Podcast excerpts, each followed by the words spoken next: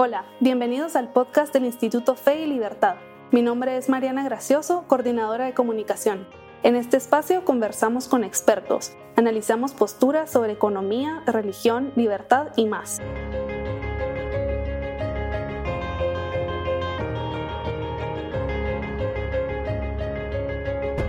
Buenas tardes a todos, muchas gracias por escucharnos. Tenemos en esta ocasión a Mike González, vicepresidente de Heritage Foundation. Él está de visita en Guatemala y ha escrito mucho sobre la identidad eh, hispanoamericana, el tema de la, de la victimización ¿no? de los latinos en Estados Unidos. Y tenemos una serie de preguntas sobre un tema que nos apasiona, que es desde las raíces de nuestra cultura. Y la primera pregunta sería, eh, me estabas diciendo justamente que el libro que citas en uno de tus artículos es de Louis Hartz, The Liberal Tradition in America, que dice que creemos que la responsabilidad individual es una ruta mucho mejor hacia el éxito que la radicalización, dices tú. Y señalas que el liberalismo estadounidense engendró un etos individualista y un apego a los derechos naturales y a la propiedad privada que no se dio en Hispanoamérica por su tradición feudal. Hablando de los países hispanoamericanos, la pregunta que te hago es, ¿crees tú que es posible tener éxito sin necesariamente copiar el liberalismo estadounidense? Bueno, seguro que se puede tener éxito. Yo Claro que, que me enorgullezco, estoy muy contento que Estados Unidos tenga esa tradición liberal, porque creo que, que ha tenido un muy buen resultado. Eh, lo que dice Lewis Hart es que si, si vemos a los polos occidentales, de las civilizaciones occidentales, Latinoamérica y Europa se parecen más entre sí que nosotros nos parecemos a Latinoamérica y Europa. Y eso es porque, dice Lewis Hart, Europa y Latinoamérica tuvieron una tradición feudal uh, que carece en Estados Unidos y que por eso Europa y Estados Unidos los dos tienen socialismo y, y, hay una, un, un, tipo de derecha que es recalcitrante, que es blood and soil, sangre y terreno, que había carecido en Estados Unidos. Ahora, vamos, tenemos que ver que Lewis Cartes escribe esto en los años 50, hace 70 años. Sí y ahora sí tenemos socialistas en Estados Unidos y ahora sí tenemos conservadores que son blood and soil, que son sangre y terreno, sangre y, tierra. tierra. Pero lo que, lo que yo creo que ha salvado a Estados Unidos es que es el único país del mundo en la cual las instituciones principales del gobierno, los documentos ah, fundamentales y fundadores, todos citan el derecho natural. Mm son, parten, están escritos, parten a partir del derecho natural como la base de legitimidad para, la polis, para el gobierno, para los, gobernantes. Y el derecho natural es, primero es individualista, es diferente que la ley natural, ah, porque tenemos derechos naturales cuando nacemos ah, por nuestras facultades humanas, que si eres creyente como yo, piensas que te los dio Dios pero tú no tienes que ser creyente, pues piensa que te lo dio la naturaleza. En tu naturaleza puedes hablar, tienes un derecho a, la libre expresión. En tu, en tu, naturaleza puedes pensar, tienes derecho al libre pensamiento. Esas cosas, que son muy, son muy pocos, son, son derechos eh, eh, negativos. Entonces, ningún otro país, no, ningún país de Europa, y a mi saber, a mi saber, ningún país de Latinoamérica, claro que no, en Asia o África, parten de estas ideales, de estos, de estos principios de derecho natural. Para mí esto es lo que enclava eh, la obsesión, diría yo, que es una obsesión buena, con la libertad que tiene el liberalismo americano. De acuerdo. Y el hecho sociológico de la sociedad estamental en nuestros países de Hispanoamérica, dividida en clases tan marcadas, las repúblicas de indios en tiempos de la conquista, eh, no era una realidad muy diferente de, los, de la de los colonos norteamericanos, ¿no? que iban abriendo brecha, que se consideraban iguales. Aquí las leyes venían de España y tenían que bajar, ¿no? de los criollos hasta los pueblos de indios.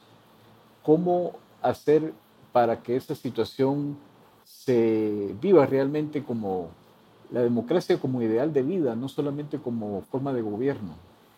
Sí, hay dos cosas. Usted menciona la, la importancia de las clases aquí en Estados Unidos. No quiero decir que en Estados Unidos no haya clases, claro que hay clases sociales, pero no son tan arraigadas.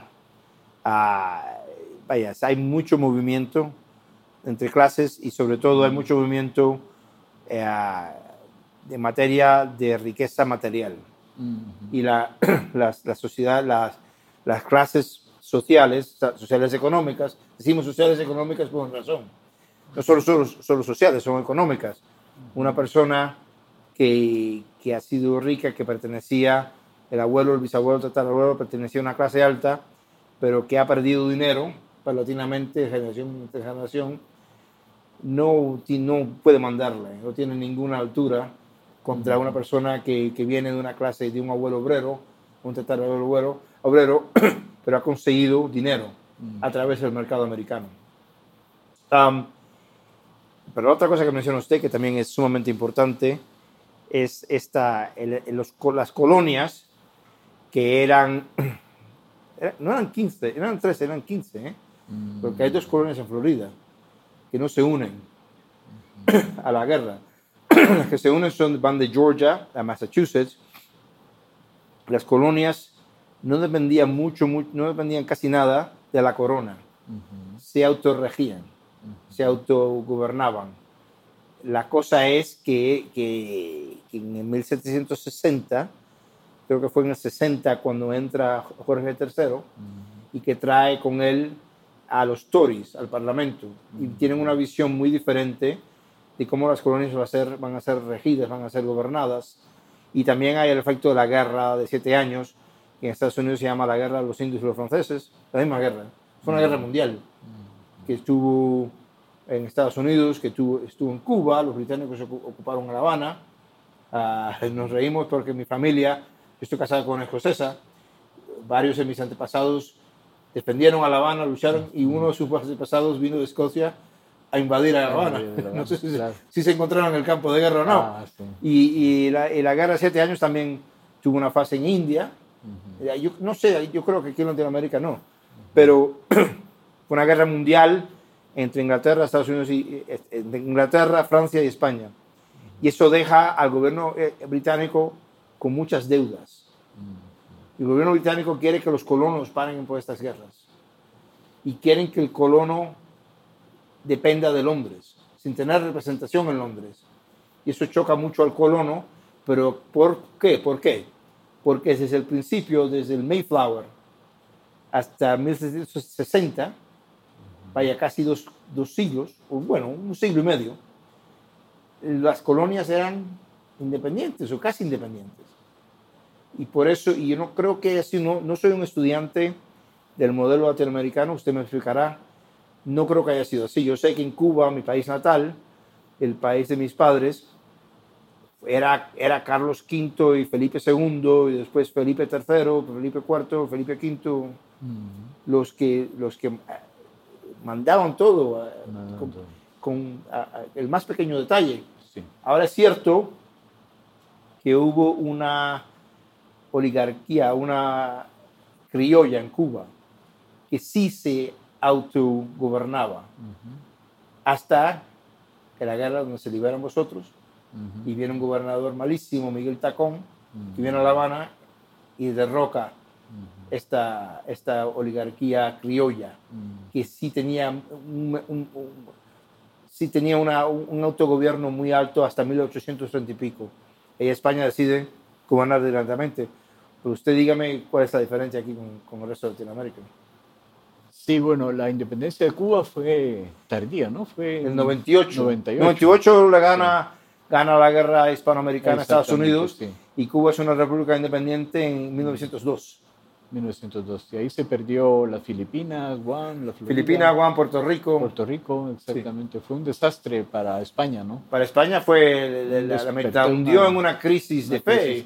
la generación del 98, Pablo, Antonio Machado, sí, muchas, muchos escritores surgen de, este, de esta generación, de este, hay esta, esta expresión en España, que se puede utilizar ahora toda- también, más se perdió en Cuba. Ah. No, no llores, mi hija, más se perdió en Cuba. Ah, sí, es cierto.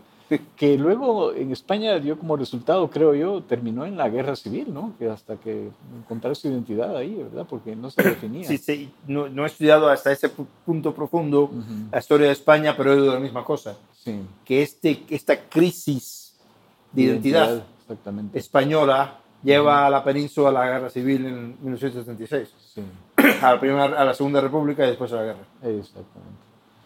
Bueno, hablando de otros temas, usted explica que el término hispano fue utilizado durante los años 70 por los intelectuales de izquierda para crear una nueva interpretación de lo que significa ser latino. ¿Podría contarnos más sobre cómo se ha utilizado en este caso el lenguaje con fines políticos? No, yo voy mucho más allá de eso. El, la- el- el- la entidad hispana fue creada, Mm, creada, no usada, creada en los años 70. ujú. Antes había inmigrantes de que venían de Latinoamérica, había gente en Estados Unidos, sobre todo mucha gente con ancestros en México, o no, si no en México, por lo menos en los estados, como, como Colorado, Nuevo México, Texas, California, que nunca habían sido México, que habían sido pero colonias, que, que mucha gente de apellido Jiménez o González o Rodríguez, Ah, y, y después vinieron muchos puertorriqueños, una emigración muy alta en los años 50, porque hubo una, un programa de industrialización en, en, en, en, en Puerto Rico, que creo que se llamaba eh, The Bootstrap, no me acuerdo ahora cómo se llamaba ese programa, pero que lanzó muchos inmigrantes a, a New York de Puerto Rico. Después vino la desgracia, la tragedia de Castro, que lanzó muchos, muchos cubanos a Miami. Entonces, los activistas izquierdistas antes eran en el censo, el cubano blanco era blanco, el cubano negro era negro, el mexicano, el mexicano era blanco en el oeste. Un censo, 18- 1930, se creó una etnia mexicana en el censo.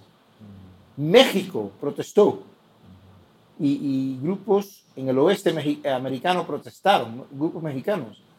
Dijeron, no, somos, blancos. Ujú. No, no, no, hay, Etnia mexicana. no hay etnia mexicana, que no la hay. Ujú. No hagan esa estupidez otra vez. Claro. Pero eh, a ver, tener una etnia hispana era parte de la estrategia de la izquierda.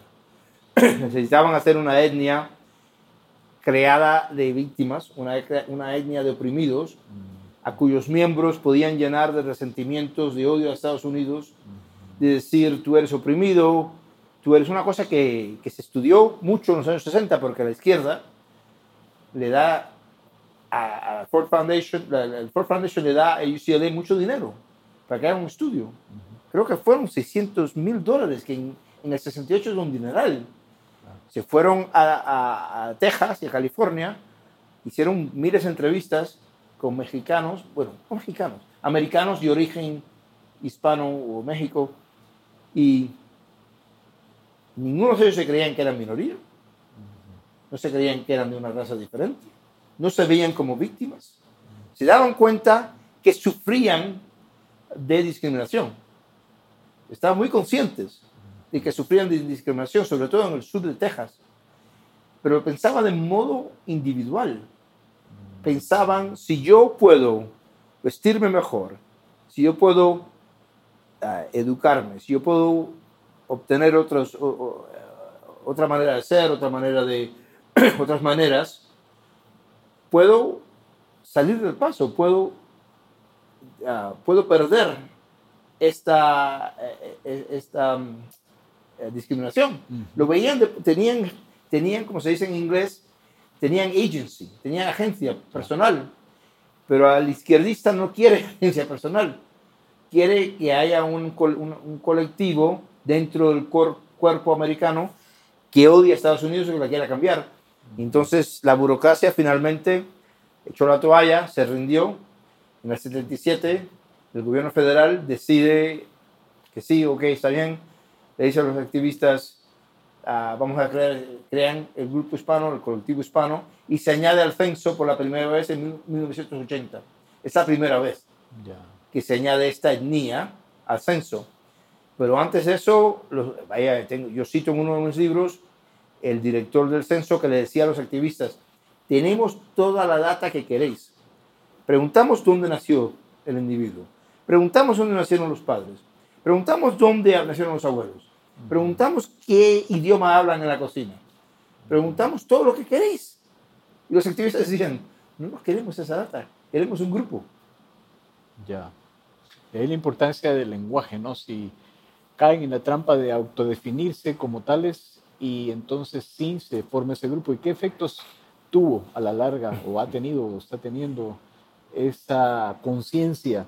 Eh, sí, sí hay conciencia, ¿no? De los Es que ni siquiera es el idioma, Ajá. porque hay muchos hispanos Mm, que no hablan ningún español. mm, Hay en- en- en- en Nuevo México, en Colorado, en el sur de Texas, hay gente ahí que han estado en ese lugar 17 generaciones, que se enorgullecen de decir que vinieron con Oñate, que cruzaron el Río Grande con Oñate.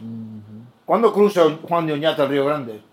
1598. mm, Entonces, no todos, no es posible ajá. que todas las personas que yo he Sí. entrevistado en el oeste tienen ancestros que cruzaron con Oñate, Claro. pero lo creen. Entonces, ni siquiera es eso. Ah, hay, hay gente ahora que tienen, se identifican con el, con el label, con el, eh, título de hispano, Ujú. eh, lo- el, el- el- el- el grupo, la organización que ha hecho los mejores estudios es Pew, P-E-W, Sí, sí. que es una organización de izquierda, pero que tiene números muy buenos, tiene data muy buena. la última vez, el estudio que yo vi de Pew, que hace, yo creo ya 8, 7, 7 8 años, decían que un, un cuarto, un 24% de los hispanos americanos se autoidentificaban como hispanos. Que uh, otro porcentaje, creo que el 30%, se autoidentificaban en país de origen. Y que un- una, eh, el mayor grupo se identificaban como americanos raso. Ah, yo, por ejemplo, mi, mi grupo de, de- de- de- origen no es tan im- importante en mi vida. Ser católico y ser conservador y ser americano es mucho más importante, pero si viniera al caso, soy cubano-americano, porque tengo rasgos que son cubanos-americanos, tengo características que son fa- esa esa es la identificación que es, que es la, la verdadera, ¿no? Para identificarme a mí. Am, pero ahora una cosa que ha surgido es el Latinx, que eso es una cosa completamente política, completamente política, porque hay, hay, hay palabras en inglés que no tienen nada que ver con el género. Por ejemplo, la palabra Latin. Si puedes, si puedes llamar a una persona Latin, no es latino ni latina. Puedes llamarlo hispano, no, es, no, es- no, no tiene género. El castellano tiene género, pero el inglés no. Claro. Entonces, ah, pero Latinx es solamente menos de 2% de la comunidad hispana lo usan. Y, y es una cosa cómica porque, por ejemplo, en la elección de, la- de Virginia, y Youngkin, el republicano, gana el, el voto hispano. ¿no? Solo gana por mucho, no gana por mucho, pero lo gana. Sí. Y lo- el chiste era que, que McAuliffe, su adversario, ganó el voto Latinx. Ajá, ajá. ¿Comprende? Sí, sí, sí, sí. Es muy pequeño. Muy pequeño. Eso no pasó con los irlandeses, con los alemanes, con los italianos. ¿Por qué sí pasó con los hispanos? Eh, Había intención de la izquierda de hacer. Sí, toda intención de la izquierda. En efecto, es, es todo lo contrario. Ujú. ¿Cuándo empieza el italiano a entrar en Estados Unidos? Con, en Ellis Island, 1892, cuando se abre ese puerto. Sí. Se cierra en el 24.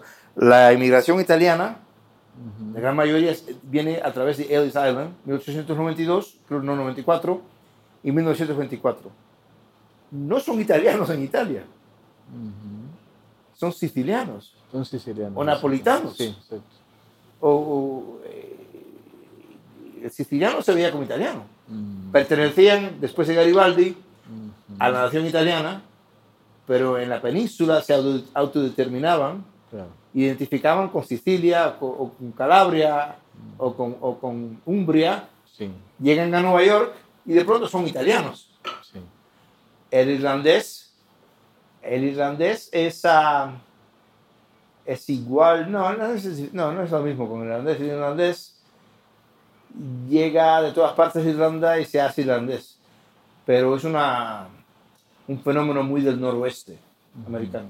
Boston, New York y tal vez Chicago, que no están el noroeste, pero sí tienen muchos irlandeses. ¿Y qué efectos puede tener los hispanos, digamos ahora hispanos en Estados Unidos? Muchos de ellos tal vez ven ventaja en considerarse hispanos porque tienen prebendas, tienen ventajas. Eso, es la- eso que se le ha hecho para sobornarlos, Ajá, se les da, se les da preferencias preferencias. para entrar en la universidad, entrar en, en- en el, en el- el trabajo, que es una cosa muy corrupta. Sí. ¿no? Es una cosa muy corrupta de hacer. Pero lo que estamos viendo ahora, últimamente, en los últimos dos años, que, está, que tiene a la, a la izquierda histérica, es que el hispano está, el, el- el hispano entre comillas, está votando más y más y más a la derecha. Ujú. Esto surge, yo me había dado cuenta, yo iba a tener a varios, a- había, había hecho varios, varias visitas al sur de Texas, lo que se llama el Rio Grande Valley, el Valle del Río Grande, que son condados de 95% mexicanos, 92% mexicanos. Son condados, y yo lo que, cuando yo hablo por la radio y les, le- me entrevistan, yo, yo tengo un, un- un truco que yo digo, bueno, el, el condado Zapata es 92% mexicano. ¿Cuál tú piensas será el porcentaje blanco en el condado Zapata? Me dicen, ¿2%? ¿5%? Pues no, 92%. Ujú. Porque Cuando, cuando chequean su raza, chequean blanco. Ya. No saben por qué te vas a ver como una minoría si vives en un lugar donde eres el 95%. Claro. En El Paso, donde yo estuve la- hace dos años, es 82% mexicano. Mexicano-americano. Todo el mundo es mexicano. En San Antonio, donde yo estuve hace dos meses, es lo mismo, 85% mexicano-americano. Yo fui a misa, era el miércoles de ceniza, y me noté que había gente que iban a la comunión con el revólver en el cinturón, Sí. y eran cowboys, Ajá. pero eran cowboys mexicanos, Ajá. Ajá. eran de origen mexicano. Claro. Pero ¿qué identidad tenían? La, es la más importante. Eran cowboys. Con su viendo la comunión. Sí. Am, y, y entonces, ¿qué pasó en el 2020? Este hombre xenófobo, racista, Trump, recibe un voto importantísimo en el sur de Texas. Gana Zapata. Por la primera vez en la vida, un republicano gana el condado de Zapata. Gana eh, entre el 1916, cuando se, se presenta contra Hillary, y 2020, cuando se presenta contra Biden, el cambio es grandísimo en esos condados. Un, un cambio de, de 30 puntos por, cent- de, eh, porcentado. Ah, ¿Qué pasa en Miami? En Miami, el cubano-americano vota mucho más a Trump. El cubano, el cubano-americano siempre ha sido republicano, siempre ha sido Sí, conservador, sí. pero se identifica con Trump Ujú, ujú. y, y tiene mucho miedo a, a- a- a que los demócratas se hacen más y más socialistas. Entonces, el porcentaje del cubano-americano que vota por Trump sube encima del que votó por Reagan, que fue un, el agua alta. El puertorriqueño del centro de la Florida ah, se separa del puertorriqueño de New York y del puertorriqueño de Hartford o de Filadelfia y vota, me dicen que más de 50% votaron por Trump, pero si, vo- si votaría 40%, sería una cosa muy alta si lo comparas con el puertorriqueño de Nueva York. Y entonces la, la emigración cada día más importante de venezolanos y colombianos en Miami Ujú. está votando por Trump. Entonces si la gente dice, oye, pero están votando por los republicanos, la gente dice, bueno, pues que el voto hispano está creciendo en los republicanos. No es el voto hispano, son fenómenos diferentes. El fenómeno de Miami es diferente del, del fenómeno de Texas. Ujú, ujú. El fenómeno del centro de la Florida es diferente del de otros fenómenos. Ujú. Pero para, e- para, para- ahora que se ve nada más el hispano, se pierden estas matices. Pero si se compara el voto mexicano-americano, entre comillas, del sur de Texas, del, río- del- del Valle del Río Grande, con el de Los Ángeles, seguro que no he visto el de Los Ángeles, pero seguro que en Los Ángeles la gran mayoría del voto mexicano es todavía demócrata. No ha sucedido el mismo fenómeno que está sucediendo en el sur de Texas con los mexicanos americanos en el sur de Texas. Se nos va el tiempo, pero todo lo que pasa en Estados Unidos tiene repercusiones importantes Perdón. en Hispanoamérica. y ¿cómo ve usted el futuro eh, de esta? ¿Se va a dar mayor integración? ¿Poco a poco se va a ir dando la integración? ¿O persistirán estos movimientos que fomentan la división, el sentido de raza? Se están perdiendo. El- La izquierda no se da cuenta Ujú, que nadie se levanta un día en Montevideo, Uruguay, o en Guerrero, México, ujú, o, o- o- o en Antigua, Guatemala, ujú, y dice, yo quiero irme a Estados Unidos para tener como víctimas de hijos. Ujú, Quiero irme a Estados Unidos para que odien a, a Estados Unidos. ujú, Quiero irme a Estados Unidos para cambiar el sistema americano. No es así No, claro. que el ser humano actúa. El ser humano, primero la migración es dificilísima. Es dificilísima hacerla. Y después de la migración, el proceso de estar allí como un- una persona nueva, adaptarse a cosas nuevas, adaptarse a un, a un nuevo idioma, Mm. Adaptarse. Estas cosas son dificilísimas. Uno lo hace nada más para encontrar la libertad, o sea, libertad económica, más, más ah, oportunidades para florecer Ujú. económicamente, o la libertad política, más oportunidades hacer lo que quieras con tú mismo y que no tener a alguien arriba que te esté mandando. Eso es porque se migra, no para ser víctima. Bueno, muchas gracias. Ha sido muy interesante la conversación. Se nos ha ido rápido el tiempo, pero muchas gracias. Entonces, ahí estamos. Muchas gracias a usted. Bueno, mucho gusto. Gracias a todos por su atención.